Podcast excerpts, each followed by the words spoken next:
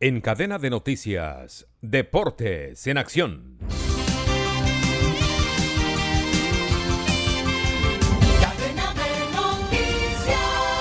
Hoy se reanuda el tour después del día de descanso con el inicio de la segunda semana de la competencia de la Vuelta a Francia, con la etapa 10 entre Vulcania y Sorre, 167 kilómetros, con premios de montaña, cuatro de tercera categoría y dos de segunda y la gran expectativa por el duelo que se vive en las carreteras entre el líder Vinengar y el perseguidor Pogachar a solo 17 segundos.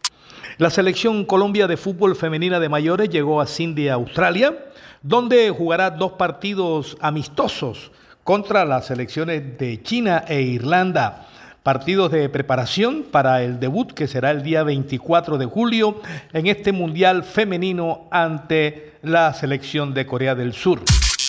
Con el empate ayer de Talleres y Unión de Santa Fe, River aplazó el festejo de su título de la Liga 1 de Argentina.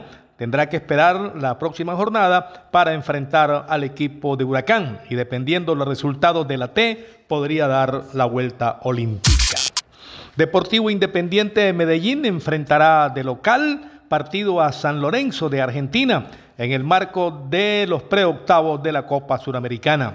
El cuadro junior de la ciudad de Barranquilla, Quilla, presentó oficialmente el plantel para la Liga 2 Colombia ante los medios de comunicación.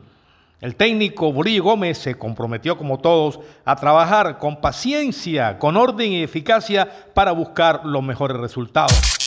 El presidente máximo accionista del equipo Fachar dijo que todo se ha montado y trabajado para buscar el campeonato de la liga. Información deportiva con Manuel Manis Ramírez Santana. Descarga gratis la aplicación Red Radial. Ya está disponible para Android y encuentras siempre una radio para tu gusto.